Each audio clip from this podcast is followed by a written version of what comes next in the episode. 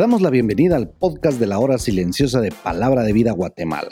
Es una gran bendición para nosotros poder compartir la palabra de Dios contigo. Te animamos a que puedas escudriñar el pasaje del día de hoy y descubras los desafíos que Dios tiene para ti.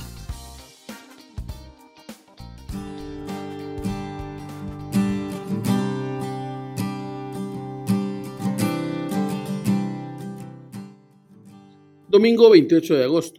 Es una bendición estar contigo en este día domingo, Día del Señor. Sé que tenemos muchos escuchas en muchas partes de nuestro hermoso país, Guatemala, y más allá de nuestras fronteras. Reciban pues un caluroso saludo de nuestro ministerio, Palabra de Vida. Hoy nuestra cita bíblica la encontramos en el libro de Santiago, capítulo 1, versículos del 1 al versículo 8. Se dice que este libro fue escrito en el año 44 por el medio hermano de Jesús llamado también Jacobo. Dicen los estudiosos de la Biblia que Santiago fue el primer libro escrito del Nuevo Testamento, escrito a judíos, y el propósito del libro es animarles en medio de su aflicción, corregir ciertos errores que habían dentro de ellos y enseñarles cómo vivir en un tiempo de desánimo y aflicción. Para lograr este propósito, Santiago les escribe a todos estos hermanos que estaban dispersos y con diferentes padecimientos y les anima a que tengan una mayor confianza en el Señor en este tiempo de persecución.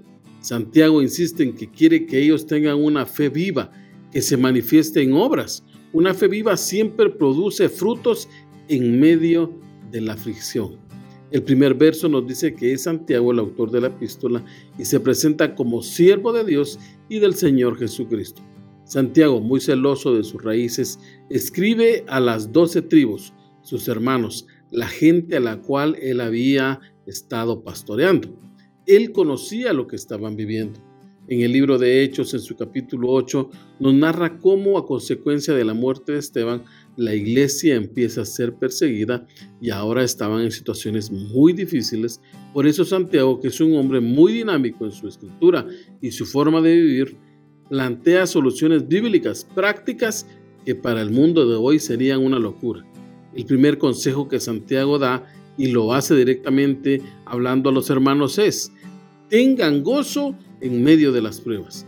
Pero su consejo no es un mero decir por decirlo, Santiago sabe de qué está hablando. No dice confórmense, tengan una santa resignación. Él no está negando que los problemas existen.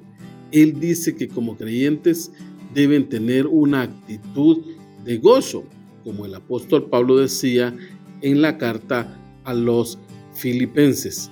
Regocijaos en el Señor siempre. Otra vez os digo, regocijaos. Pero Pablo estaba preso.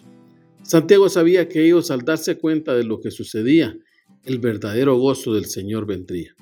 El escritor sabía que para hacer frente a la prueba se necesita fe, la confianza en Dios y esta produce paciencia. Y la paciencia es fruto del Espíritu Santo y esta a la vez cumple el propósito de perfeccionarnos, completarnos en este paso por la vida.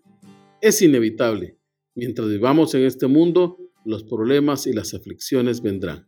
Jesús lo dijo, en el mundo tendréis aflicción, pero confiad, yo he vencido al mundo. En el versículo 5 Santiago nos dice que el hombre con una fe viva busca de Dios la sabiduría cuando está en la prueba. Porque vamos a decirlo claro, cuando estamos en las pruebas, las cosas no son tan fáciles. Pero el escritor dice, pídanle a Dios sabiduría que Él la dará en abundancia y sin reproche. Un elemento muy importante en la confianza que tenemos en Dios, la dice el versículo 6, que debemos de pedir con fe. Y este es un elemento que muchas veces nos juega en contra. Jesús reprendió a sus discípulos en el Evangelio de Mateo capítulo 17 y verso 20 cuando les dijo, si tuvierais fe como un grano de mostaza, dirías a este monte, pásate de aquí y se pasaría y nada os sería imposible. Y es que una persona que duda no es leal, está dividida, es inestable en su proceder y entonces no encuentra la solución a su problema o no encuentra satisfacción en su vida cristiana porque depende de sí mismo y no del Señor. El versículo 8 dice que quien es así es inconstante en todos sus caminos, no solo en uno, sino en todo su proceder. Por eso vívelo. Pero ¿por qué muchas veces llega la duda? Como dicen estos versículos, bueno, ya vimos que Santiago quiere animarles en medio de la prueba y Santiago no está jugando a dar consejitos dulces. Santiago había estado con Jesús. Sabes, el primer elemento que yo veo necesario para que podamos vivir en armonía con los consejos que da el escritor es que es necesario conocer al autor de la vida. Y él lo tenía claro. Él tenía a Jesús en su corazón. Mi estimado escucha, ¿estás seguro que eres un verdadero hijo de Dios? Si no le conoces, jamás podrás confiarle tus problemas y situaciones que vivas en este mundo.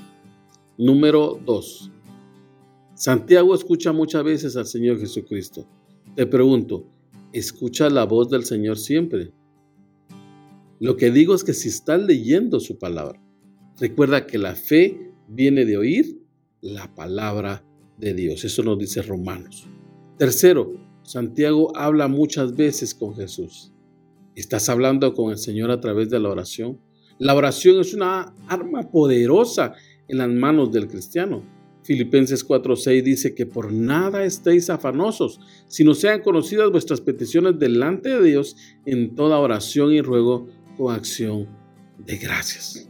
Bueno, podría mencionar muchas cosas más, pero si tu vida no tiene estos elementos, siempre vivirás en constante queja de la vida. Acércate a Cristo y vive una vida plena. El Señor te bendiga.